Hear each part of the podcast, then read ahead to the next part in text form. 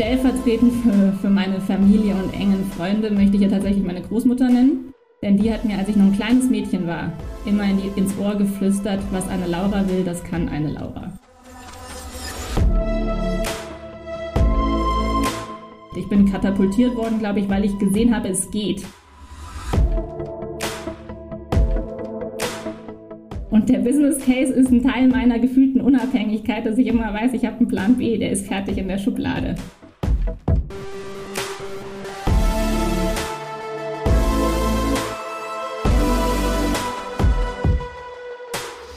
Hallo zu White Raven, dem Podcast von Alt Kramer. Ich bin Michael Kramer und spreche heute mit Laura Gersch. Sie ist Finanzvorständin der Allianz Versicherungs AG. Ich spreche mit ihr über ihre beeindruckende Karriere, was ihre Großmutter damit zu tun hat und wie Kaffee ihr Leben noch einmal entscheidend verändern könnte. Hallo Frau Gersch, ich freue mich, dass Sie da sind. Hallo Herr Kramer, danke für die Einladung. Ich freue mich auf das Gespräch. Sehr gerne. Frau Gersch, ich habe in der Vorbereitung etwas gesehen, gelesen, darüber bin ich ein bisschen gestolpert. Ähm, Sie nehmen sich jede Woche eine Sache vor, die Sie selbst in der Woche an sich verbessern wollen. Ähm, korrigieren Sie mich, wenn ich da falsch liege, aber was hat es damit auf sich? Also das stimmt, das ist so und das kommt eigentlich von meiner ersten ähm, Projekt bei McKinsey tatsächlich. Da hatte ich eine Projektleiterin, die mit mir jede Woche Feedback gemacht hat, freitags. Und da hat sich das dann so eingeschliffen, dass ich mir überlegt habe, was mache ich denn montags konkret anders? Und das hat sich sehr gut dargestellt und ich habe das Gefühl gehabt, das passt für mich, an einer Sache konkret zu arbeiten und sich jetzt nicht irgendwas global galaktisches vorzunehmen, sondern ganz konkret, zum Beispiel diese Woche, habe ich mir vorgenommen, weniger mit Anglizismen zu sprechen, da ich das letzte Woche nach einer Mitarbeiterveranstaltung tatsächlich als Feedback bekommen habe. Und so versuche ich tatsächlich jede Woche an einem Thema zu arbeiten. In diesen kleinen Schritten ist, glaube ich, viel Verbesserung über Zeit möglich. Wie lange geht das jetzt schon so? Es geht seitdem ich 23 bin so. Das heißt, jede Woche ziehen Sie es konsequent durch. Aber das sind nicht nur sprachliche Dinge im Sinne von Anglizismen, sondern auch andere? Absolut. Also das gesamte Spektrum, sei es, dass ich mir vornehme, zu einem Thema etwas zu lesen, in ein fachliches Thema tatsächlich in der Woche vertieft einzusteigen, mit Experten richtig tief zu gehen oder aber auch eher aus dem sportlichen Kontext mal wieder intensiver Sport zu machen, auch solche Themen, also wirklich das gesamte Leben und äh, da immer eine konkrete Sache pro Woche. Wenn die Sache oder die Woche dann vorbei ist, dann vergessen Sie es wieder oder halten Sie es dann auch langfristig durch? Ich glaube, einen großen Teil halte ich durch, sicherlich nicht alles. Man sagt ja eigentlich so, dass man, glaube ich, etwas 66 Mal gemacht haben muss, bis es zu einer Routine geworden ist. Das schaffe ich natürlich in einer Woche jetzt auch nicht. Aber oft sind es ja Dinge, die sich auch wiederholen und dann über Zeit äh, dann tatsächlich sich auch hoffentlich eine Verbesserung einstellt. Insofern glaube ich, viele der Themen bleiben dann tatsächlich, manche geraten vielleicht auch wieder in den Hintergrund. Was ist das? Ist das Ehrgeiz? Ist das Selbstoptimierung? Wie würden Sie das nennen oder beschreiben?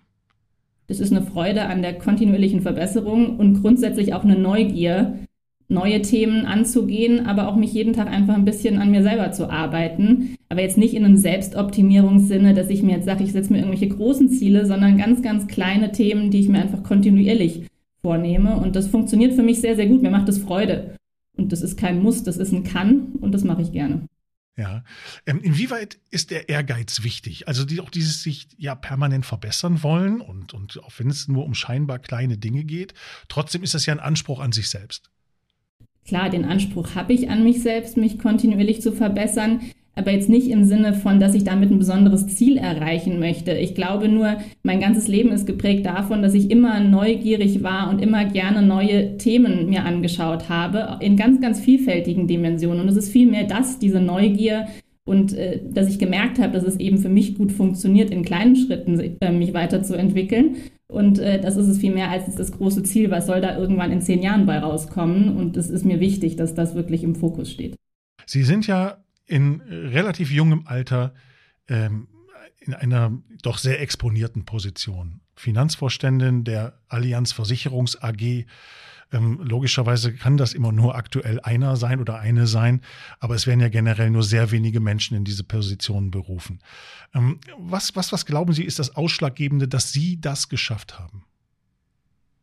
Gut, jetzt schauen wir auf meine aktuelle Position. Ich glaube, das sind ja viele Schritte, die davor gewesen sind. Und auch da ist, glaube ich, das Thema Neugier und Bereitschaft, Neues auszuprobieren.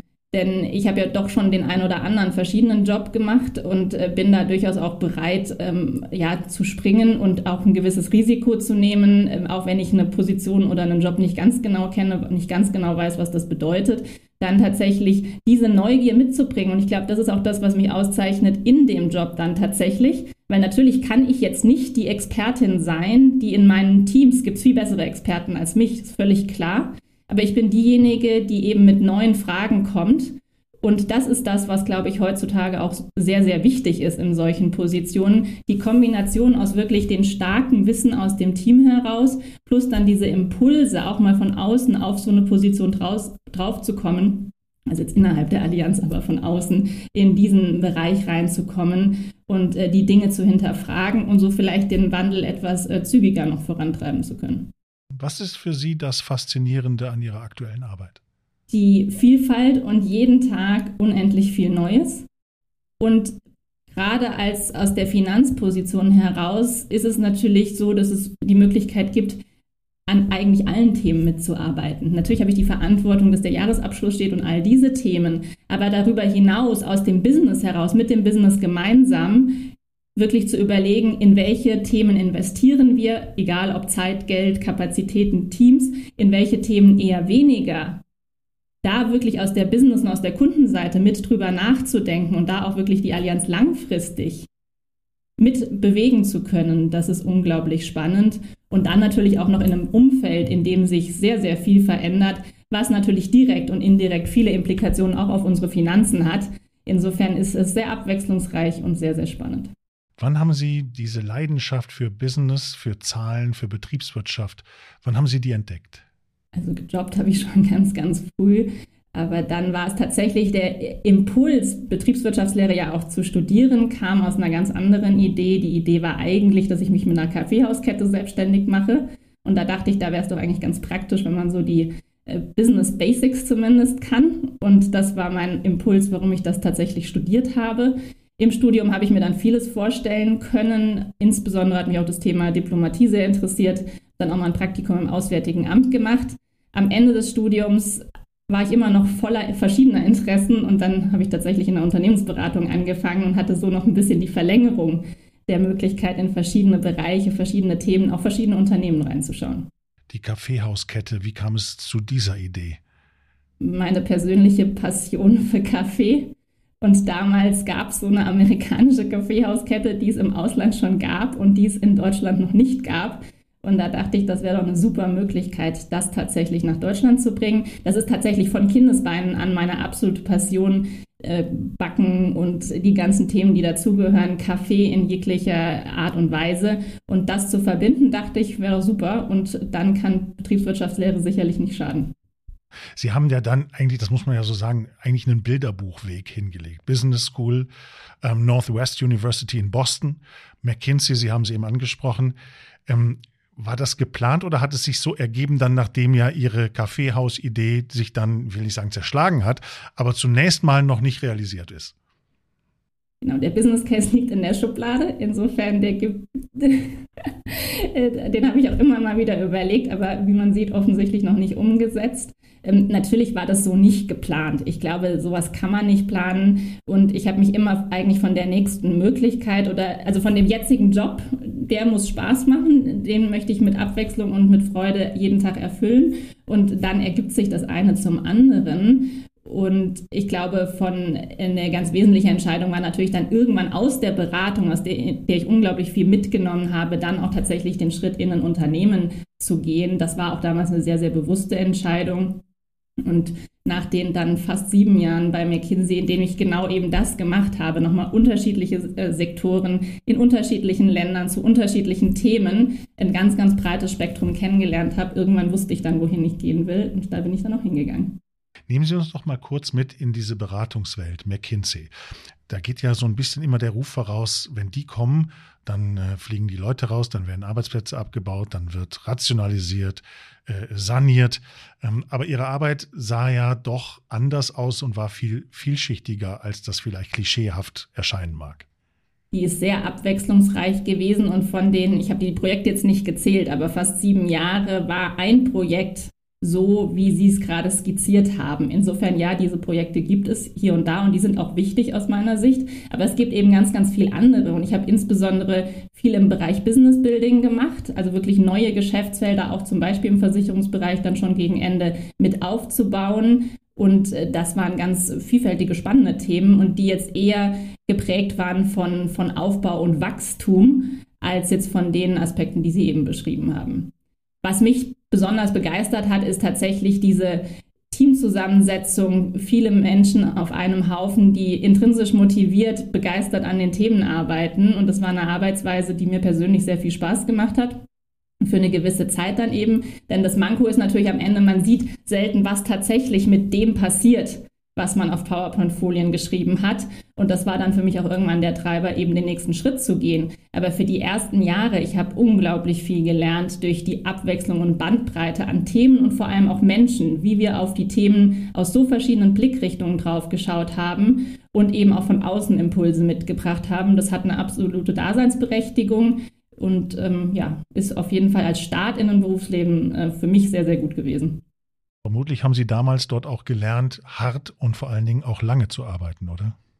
Das gehört natürlich bis zu einem gewissen Grad dazu, äh, dass ich dort viel gearbeitet habe. Das hat mir aber auch immer Freude gemacht. Also ich kann dazu sagen, mein negativstes Praktikum, was ich in Erinnerung habe oder meine schlechteste Erfahrung, die ich im Berufsleben gemacht habe, das war die mit den Abstand am kürzesten Arbeitszeiten. Insofern habe ich sehr schnell gemerkt, dass Arbeitszeiten und äh, oder Dauer und äh, Freude am Job für mich nicht so korreliert ist, dass da weniger besser ist. Auch nicht muss nicht mehr besser sein, aber es ist erstmal für mich unabhängig voneinander. Ich möchte in der jeden Minute idealerweise Freude dabei haben und dann ist es mir egal, wie viele Stunden es sind. Zumindest war es das am Anfang der Karriere. Mittlerweile mit Familie und so ist es mir das natürlich auch nicht mehr egal.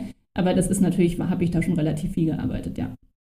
Das ist etwas, was uns nicht nur hier in dieser Reihe, sondern auch in meinem Alltag mit Kunden immer wieder begegnet, dass der, dass die, die, die Grenze zwischen Privatleben und Berufsleben verschwimmen, dass im Prinzip diese Leute mehr oder weniger immer im Dienst sind und immer arbeiten und auch nie vollkommen raus sind. Ist das etwas, was Sie bestätigen oder von dem Sie sagen, das ist nicht meins? Ich habe für mich sehr bewusst gesagt, welche Bereiche gibt es in meinem Leben und welche sind mir wichtig. Und das ist natürlich, Beruf ist einer, Familie ist ein anderer, Freunde, aber auch brauche ich Zeit für mich selber. Und ich schaue für mich, dass ich regelmäßig all diese verschiedenen Bereiche in, einem, in einer gewissen Balance habe. Klappt das jeden Tag? Nein, auch nicht jede Woche, aber so auf einen Monat geschaut, nehme ich mir das ganz fest vor und hinterfrage mich da auch regelmäßig. Und das klappt normalerweise auch. Wichtig ist bei mir mit dem Verschwimmen, da habe ich immer so ein bisschen also versuche ich, dass es nicht so sehr passiert, weil für mich wichtig ist, dass ich insbesondere das Thema oder dem Menschen, mit dem ich mich gerade beschäftige, dann auch vollen Fokus widme. Und das ist insbesondere mit meinen Kindern wichtig. Wenn ich meine Kinderzeit habe, dann ist der Fokus auf den Kindern. Und genauso, wenn ich arbeite, dann ist der volle Fokus auf der Arbeit. Und deswegen versuche ich eigentlich, dass diese, diese Vermischung nicht so sehr stattfindet. Natürlich gibt es das hier und da, aber eben nicht jeden Tag. Das ist etwas übrigens, was Martin Daum, der CEO von Daimler Truck, auch hier in dieser Reihe gesagt hat. Er, er ist 100 Prozent dort, wo er ist und mag es zum Beispiel auch nicht, wegen irgendwelcher Nebensächlichkeiten äh, im Urlaub gestört zu werden. Wenn ich Sie richtig verstanden habe, geht es Ihnen da ähnlich. Absolut. Und ich glaube auch, dass das wichtig ist. Also erstens mal brauche ich, muss ich meine Batterien ab und zu auch mal aufladen. Und zweitens ist es auch, glaube ich, gut mit Abstand. Man nimmt ja immer aus jeder dieser aus jedem dieser Bereiche nehme ich was mit, was dann auch wieder für den Beruf hilfreich ist. Aber ich glaube, je bewusster ich zumindest für mich auch die Trennung mache, desto mehr als neuer Impuls bringe ich das dann tatsächlich mit zur Arbeit. Und das bewährt sich für mich und funktioniert auch für mich sehr, sehr gut. Wie definieren Sie, Frau Gersch, Erfolg? Wann sagen Sie, ich war oder ich bin erfolgreich? Woran machen Sie das fest? Ja, normalerweise nehme ich mir gemeinsam mit meinem Team ja etwas vor und das auch durchaus ambitionierte Ziele. Und da ist es mir wichtig, dass wir das als Team dann hoffentlich gemeinsam geschafft haben, einen Wandel anzustoßen, ein Projekt erfolgreich abzuschließen und äh, tatsächlich etwas besser gemacht zu haben, positiven Wandel tatsächlich auch abgeschlossen zu haben, sodass man ihn dann auch sehen, spüren, fühlen kann, unsere Kundinnen und Kunden hoffentlich auch was davon merken oder unsere Kolleginnen und Kollegen, wir alle noch besser zusammenarbeiten. Es ist viel auf der zwischenmenschlichen Ebene, jetzt gar nicht harte Zahlen, Daten, Fakten, natürlich schaue ich mir das auch an, aber echter Erfolg ist tatsächlich im Team Wandel zu gestalten. Und für Sie persönlich? Sie sind ja ein erfolgreicher Mensch. Also ganz, ganz nüchtern analysiert. Woran machen Sie für sich persönlich Erfolg fest? Auch Zufriedenheit vielleicht? Ich habe eben die verschiedenen Bereiche in meinem Leben angesprochen. Ich bin zufrieden, wenn ich über einen gewissen Zeitraum schaffe, wirklich diese Bereiche in eine Balance zu bringen. Und für mich ausreichend Zeit mit meiner Familie, mit meinen Kindern zu haben, gleichzeitig es hinzukriegen, so einen spannenden Job zu machen, wie ich ihn aktuell mache und auch ab und zu mal noch meine Rückzugsmomente habe, in denen ich Zeit für mich oder mit meinem Mann, mit meinen Freunden habe. Wenn das alles zusammenkommt, dann bin ich zufrieden und das bin ich zum Glück fast immer. Erfolg hängt ja häufig auch davon ab, dass man im Leben zum richtigen Zeitpunkt richtige, wichtige Menschen getroffen hat, die dann vielleicht auch das Talent, das Potenzial äh, erkannt haben. Gab es diese Menschen in Ihrem Leben auch? Absolut. Da gibt es natürlich mehrere. Ich glaube, stellvertretend für, für meine Familie und engen Freunde möchte ich ja tatsächlich meine Großmutter nennen. Denn die hat mir, als ich noch ein kleines Mädchen war, immer in die, ins Ohr geflüstert, was eine Laura will, das kann eine Laura. Und ich glaube, damit hat sie viel an meinem Selbstbewusstsein und an dem, dass ich mir Dinge zutraue, den Grundstein für vieles gelegt. Dann in meinen ersten Berufsjahren möchte ich äh, Bettina Orlob nennen, heute CFO bei der Commerzbank und äh, Partnerin bei McKinsey, als ich dort angefangen habe. Von ihr habe ich insbesondere mitgenommen, wie es möglich ist, Kinder und eine spannende Karriere miteinander in Einklang zu bringen. Da fehlten mir bis dahin de facto einfach die Vorbilder. Und bei ihr habe ich sehr genau beobachtet und auch sehr genau gefragt, wie denn das alles geht. Und bis heute ist sie auch meine Mentorin weit über das, was ich jetzt gerade beschrieben habe, hinaus. Aber das war sie ganz, ganz zentral. Und in den vielleicht letzten fünf bis sechs Jahren ist es natürlich auch äh, Oliver Bethe, unser CEO hier. Und auch von ihm habe ich natürlich viele Dinge gelernt. Aber eines ist mir besonders in Erinnerung geblieben und das war das, dass er mir eigentlich mich dazu gebracht hat, zu sagen, was ich auch will. Denn wir hatten eine Situation, da war es eigentlich klar, es gibt eine Rolle, auf die ich passe und das wäre wahrscheinlich für alle Beteiligten sinnvoll. Und dann gab es so eine gewisse Situation, dass wir das aber nicht richtig ausgesprochen haben. Und dann kam ich aus USA zurück, so mit meinem amerikanischen Selbstbewusstsein ausgestattet und bin zu ihm hingegangen und habe gesagt, wie wäre es denn, wenn ich das mache? Und dann hat er gemeint, natürlich machen Sie das. Aber ich habe gewartet, bis Sie endlich fragen, damit Sie es lernen. Und das war für mich ein ganz entscheidender Punkt, den ich von ihm mitgenommen habe. Und last but not least sind es meine Kinder. Ohne meine Kinder wäre ich heute definitiv nicht dort, wo ich bin. Denn Sie schauen, ich kann gerne noch ausführen. Ähm, es ist einfach so, dass ich durch meine Kinder gelernt habe zu priorisieren, weil ich abends zu einer gewissen Zeit mit ihnen noch die Geschichten lesen möchte. Ich habe durch sie gelernt zu delegieren, denn ich war zweimal drei Monate in Elternzeit und in den Zeiten wurde ich jeweils von meinem Team vertreten, nicht von einer Person und kam zurück und es hat alles funktioniert. Und ich habe mich gefragt, was ist denn dann eigentlich deine Rolle, wenn es auch ohne dich funktioniert? Insofern habe ich durch meine Kinder in diesen Dimensionen so unglaublich viel gelernt, dass ich ohne sie heute sonst nie hier wäre, wo ich jetzt stehe. Es ist äh, wirklich sehr spannend, was Sie sagen. Ich möchte einmal an den Anfang ähm, dieser Antwort zurück zu ihrer Großmutter. Weil, ähm, wenn ich das richtig verstanden habe, sich dann ja mit Herrn Bäte im Prinzip der Kreis geschlossen hat. Ähm, was Laura will, das, das, das kriegt sie auch, das funktioniert auch. Also dieses Selbstbewusstsein an den Tag zu legen. Ähm, inwiefern ist eine solche starke Großmutter, eine, eine starke Figur, äh, zu der man vielleicht aufblickt, dann auch wirklich prägen? Weil sie erinnern sich ja im Prinzip wahrscheinlich wortwörtlich an, an diese Dialoge, die sie mit ihr hatten. Sie ist unglaublich prägend und bis heute in immer wieder, zum Glück habe ich das Glück, dass es sie gibt und dass sie auch heute noch da ist und äh, sehr interessiert ist an dem, was ich tue. Und ähm, ich glaube, ich war ein sehr schüchternes Kind. Insofern war das sicherlich auch, äh, ob man das zu jedem Kind so sagen sollte, weiß ich jetzt auch nicht. Aber für mich in, war das extrem hilfreich, weil ich einfach wusste, jemand, die ich angehimmelt habe, wie man, glaube ich, einfach so eine tolle Großmutter nur anhimmeln kann, dieses Vertrauen in einen setzt und das aber auch so subtil macht, nicht irgendwie auf einer großen Bühne, sondern ins Ohr geflüstert. Für mich als introvertiertes, schüchternes Mädchen genau der richtige Ansatz. Und das hat sich bei mir, glaube ich, so als Glaubenssatz sehr, sehr stark eingeprägt und äh, hat für mich auf jeden Fall eine große Rolle gespielt. Als Sie sagten, nach der Elternzeit hat alles funktioniert, das Team hat im Prinzip alles erledigt und Sie haben sich gefragt, was ist eigentlich Ihre Rolle? Wie haben Sie die Frage beantwortet? Dass ich mir erstens alleine, aber vor allem auch mit meinem Team überlegt habe, was wollen wir denn auch dauerhaft so beibehalten und was sind die Themen, die ich besetze. Und das war ganz klar, ich habe mich sehr stark aus den verschiedenen operativen Tätigkeiten rausgezogen danach und habe wirklich eher an strategischen Zukunftsprojekten gearbeitet als an dem täglichen Business.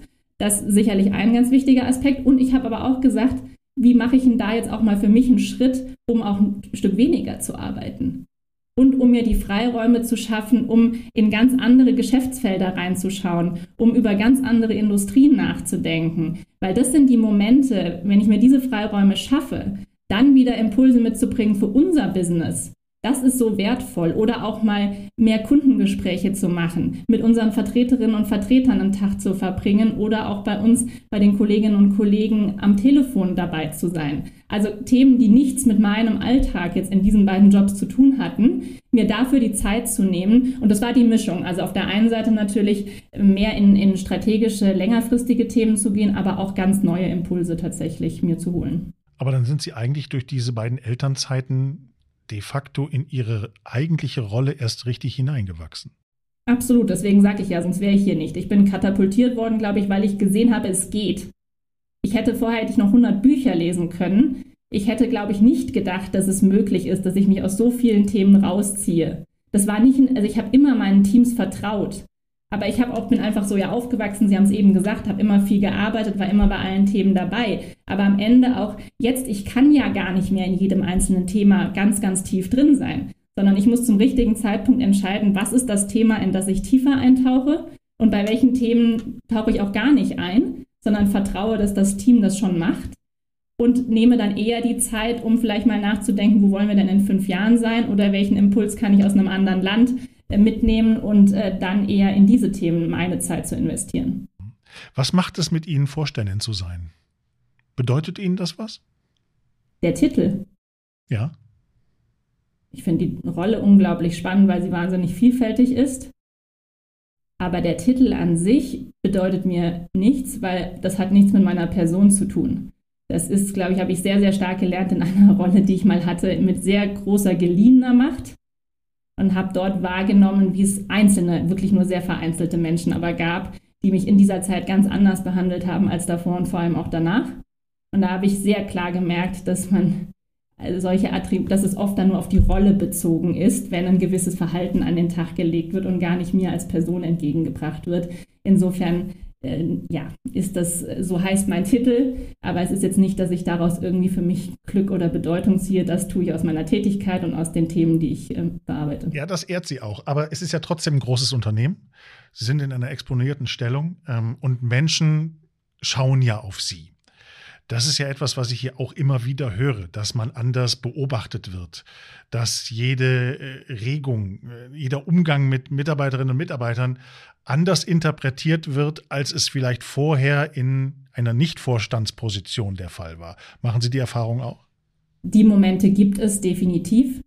Ich glaube, das Allerwichtigste, und das ist mir natürlich sehr bewusst, da schaue ich auch drauf, dass ich ein Team um mich habe, was mir trotzdem ehrlich und offen Feedback gibt und sagt, was gut ist und was nicht gut ist. Denn die größte Gefahr, die ich tatsächlich sehe, ist, dass da nicht mehr die ehrliche Meinung oder das, was wirklich gedacht wird, zu einem durchkommt. Und das ist gefährlich. Das darf nicht passieren. Und das kann man, glaube ich, nur hinkriegen, indem man einfach ein äh, ja, sehr diverses und auch äh, vor allem vertrauensvolles Team um sich hat, die auch sich trauen, äh, dann einem auch alles noch weiterhin zu sagen. Ähm, insofern ja, das sehe ich schon auch hier und da, ähm, aber ich glaube, ist jetzt für mich kein, kein Problem.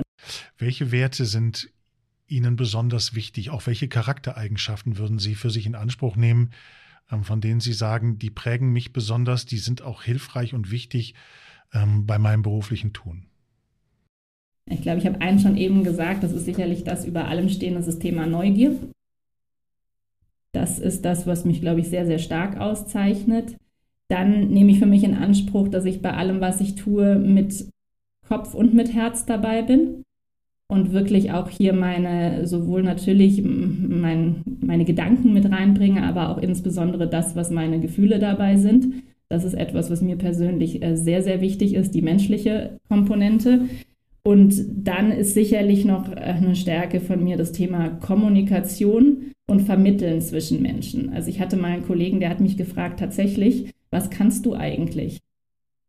Und das habe ich erst gar nicht genau verstanden, was er eigentlich meinte, aber er, er dachte halt, man muss ein Experte in irgendetwas sein. Ich bin weder in Rechnungslegung noch äh, Expertin noch bin ich Aktuarin. Aber die Kommunikationsfähigkeit und zwischen verschiedenen Parteien zu vermitteln, was eigentlich die voneinander wollen gerade oder wie die miteinander interagieren und was sie eigentlich wirklich meinen. Also oft habe ich das Gefühl, meine Haupttätigkeit ist so eine Art Übersetzungsleistung zwischen verschiedenen Teams, zwischen verschiedenen Bereichen. Das ist sicherlich etwas, was mich auch noch auszeichnet. Das ist etwas, was ja in der Tat so ein landläufiges Vorurteil ist, dass, wie Sie auch schon sagten, Finanzvorstand muss besonders gut umgehen können mit dem mit allen möglichen Fach Teilbereichen dieses dieses äh, Fachs ein, ein ein was auch immer übrigens auch in der Politik man wundert sich ja häufig, dass Ministerinnen und Minister zwischen einzelnen Ressorts hin und her wechseln. Und da gibt es dann ja immer mal gerne die Kritik, jemand, der doch jetzt Familienminister war, kann doch nicht Verteidigung und umgekehrt. Aber es geht eben oftmals um ganz andere Fähigkeiten. Ne? Absolut und den Willen, äh, sich natürlich einzuarbeiten. Also das ist natürlich jetzt gerade jetzt die ersten Monate in einer neuen Rolle sind natürlich extrem intensiv, auch im sich, also dass ich mir jetzt Themen in der Tiefe aneigne. Also den Anspruch habe ich schon aber ich bringe nicht das Expertenwissen in jedem einzelnen Subbereich meiner Teams mit. Das ganz sicher nicht. Ich bringe aber, und das weiß ich sicher mittlerweile, das wusste ich auch nicht immer, dass ich eben andere Fähigkeiten mitbringe, die richtigen Fragen zu stellen, zu spüren, was zwischen Teams vielleicht gerade nicht so rund läuft. Das dann, was wir uns überlegt haben, gut zu kommunizieren und auch zu überlegen, wem will ich es eigentlich erzählen, wen will ich damit erreichen, wen will ich vielleicht auch überzeugen. Welche Geschichte sehe ich in den Zahlen? Das sind Themen, die kann ich von Tag 1 an und den Rest mache ich dann parallel. Und so lange vertraue ich und auch danach natürlich vertraue ich auf meine Teams, weil die wissen es sowieso besser als ich. Sie sind äh, vom Weltwirtschaftsforum ähm, als Young Global Leader benannt worden. Das ist schon eine besondere Ehre. Stimmen Sie mir zu? Das ist für mich eine Riesenchance, weil es einfach ein ganz tolles Netzwerk ist, äh, das Internationale und auch hier wieder die, die Vielfalt, die in diesem Netzwerk inne ist, aus ganz verschiedenen Bereichen, Politik, Wirtschaft, Sport, Gründer, Gründerinnen, ganz unterschiedliche Menschen aus allen Kontinenten. Wenn ich zurückkomme, eingangs hatte ich was von Diplomatie gesagt. Das war das, was mich am Auswärtigen Amt sehr begeistert hat. Die unglaublich spannenden und gebildeten Gespräche beim Mittagessen, sehr, sehr vielfältige Hintergründe. Und das ist etwas, was ich jetzt gerade in diesem Netzwerk wiederfinde und was wofür ich sehr dankbar bin, dass ich da dabei sein darf. Ja, ja verstehe ich. Ähm, das Thema Kommunikation steht bei Ihnen ziemlich weit oben, wenn ich Sie jetzt richtig verstanden habe im Laufe unseres Gesprächs. Sie vermitteln gerne. Äh, der, der Hang zur Diplomatie ist, glaube ich, auch sehr deutlich geworden. Das eröffnet natürlich auch noch alle möglichen Perspektiven. Jedenfalls äh, scheint es keine Grenzen zu geben. Deswegen, ähm, was kommt noch? Sie haben ja in sehr jungen Jahren eine, eine besondere Karriere hingelegt bis zum heutigen Tag. Jetzt sind sie natürlich schon sehr, sehr weit oben angekommen, aber das ist ja, muss ja nicht die Grenze sein. Also wie stellen Sie sich Ihre, Ihre Zukunft vor? Ich habe beruflich nie lange in die Zukunft geplant. Wenn ich mir meine Zukunft vorstelle und jetzt mal sage ich in den nächsten zehn Jahren oder so schaue, dann sehe ich vor allem, denke ich, oh Gott, meine Kinder sind dann Teenies. Das ist das, was mir einfällt. Aber beruflich. Es geht übrigens schneller, als man sich das vorstellt. Das glaube ich nämlich, genau. Also das ist das, was ich äh, in zehn Jahren vor mir sehe. Beruflich habe ich mich immer auf den Moment konzentriert, Freude bei meiner jetzigen Rolle und dann hat sich das eine zum anderen ergeben und darauf vertraue ich auch in Zukunft. Gleichzeitig bin ich aber auch so, dass ich, also ich mache meine jetzige Rolle sehr gerne. Ich bin in dem Umfeld sehr, sehr gerne. Ich mag Versicherung. Ich mag die Langfristigkeit, ich mag äh, die Gemeinschaft, die in diesem Geschäftsmodell innewohnt. Ich habe aber, ich glaube, das kam auch raus, viele andere Interessen. Und ich bin auch unabhängig von diesen Jobs. Also diese Rolle ist nicht so, dass ich sage, ich muss jetzt für immer Vorständin sein. Insofern weiß ich nicht, was kommt. Ich kann nur sagen, ich bin glücklich, wo ich heute bin und äh, solange ich meine Neugier und all die Themen habe, schauen wir mal, was passiert. Was wird aus der Kaffeehauskette? Die Frage stellt mir meine Familie regelmäßig, wann die kommt. Und der Business Case ist ein Teil meiner gefühlten Unabhängigkeit, dass ich immer weiß, ich habe einen Plan B, der ist fertig in der Schublade. Bisher habe ich ihn nicht umgesetzt und ich weiß auch nicht. Bisher habe ich ihn eher im Privaten umgesetzt und lade, wenn nicht gerade Covid ist, sehr gerne Freunde zum Brunch ein und setze das dort mit einer guten Kaffeemaschine und den entsprechenden Utensilien dann eher privat um. Mal sehen, ob es irgendwann auch noch in echt kommt. Wenn ich richtig aufgepasst habe, haben Sie Ihre Wochenaufgabe, keine Anglizismen oder weniger Anglizismen zu benutzen, sehr gut erfüllt. Ich glaube, Business Case, der ist, glaube ich, zweimal gefallen. Aber ich glaube, das können Sie verschmerzen. Außerdem ist die Woche ja noch ein paar Tage hin. Insofern geht das schon. Ähm, ein Anglizismus äh, muss ich Ihnen noch zumuten. Ähm, diese Reihe heißt White Raven, wie Sie wissen. Und natürlich geht auch an Sie die Frage, wie Sie diesen Titel interpretieren, liebe Frau Gersch, und wie Sie ihn auf sich selbst beziehen habe ich natürlich drüber nachgedacht, als ich hörte, wie der Podcast heißt und Sie mir das davon berichtet haben. Es gibt natürlich Film und Oper und so weiter. Ich würde jetzt mal eher auf die biologische Variante gehen und äh, natürlich entweder gibt es einmal den, äh, ja, sagen wir den weißen Raben einfach und den gibt es jetzt nicht so häufig, egal aus, welcher, äh, aus welchem Grund es den nicht so häufig gibt glaube, wenn man jetzt auf mein Leben so draufschaut, würde man vielleicht sagen, okay, also Vorständin mit zwei kleinen Kindern unter 40 ist wahrscheinlich leider in Deutschland noch eine relativ seltene Spezies. Das könnte man vielleicht eine gewisse Analogie hierzu bilden. Ich persönlich möchte Ihnen aber einen anderen Punkt äh, mitgeben, wie ich es für mich interpretiert habe.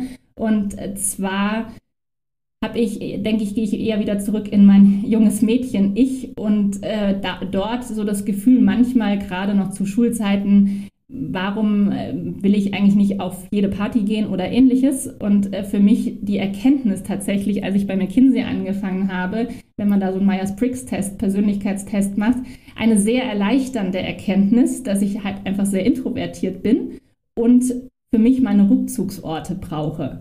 Und das war für mich eigentlich der einzige Moment in meinem Leben ähm, davor, als mir das noch nicht so klar war, dass ich manchmal dachte, mich so ein bisschen gefühlt habe wie ein weißer Rabe.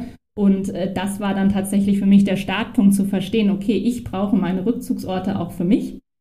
Und dann kann ich auch sehr gut in großen Gruppen funktionieren. Ich mache das mittlerweile auch richtig gerne, aber ich brauche eben ab und zu diese anderen Momente. Und ich glaube, es ist auch daraus ergeben, hat sich auch eine der Stärken, die ich eben benannt habe, dass ich tatsächlich aber auch äh, meinen emotionalen Teil mit einbringe, in diesen Rückzugsorten neue Ideen mitbringe. Und insofern hat sich das, glaube ich, was vielleicht sich am Anfang ein bisschen wie weiße Rabendasein anfühlte, in eine meiner Stärken entwickelt.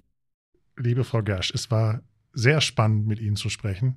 Danke Ihnen sehr, sehr herzlich, dass Sie mitgemacht haben. Ähm, vielen Dank. Danke, Herr Kramer. Das war White Raven mit Laura Gersch, der Finanzvorständin der Allianz Versicherungs AG. Ich hoffe, es hat euch gefallen. Lasst doch gerne eine Bewertung da. Beim nächsten Mal spreche ich mit Werbelegende Jean-Remy von Matt. Mit Jean-Remy spreche ich natürlich über seine unglaubliche Karriere, aber auch über die Frage, warum er eigentlich so geizig ist. Bis dahin, danke fürs Zuhören. Tschüss.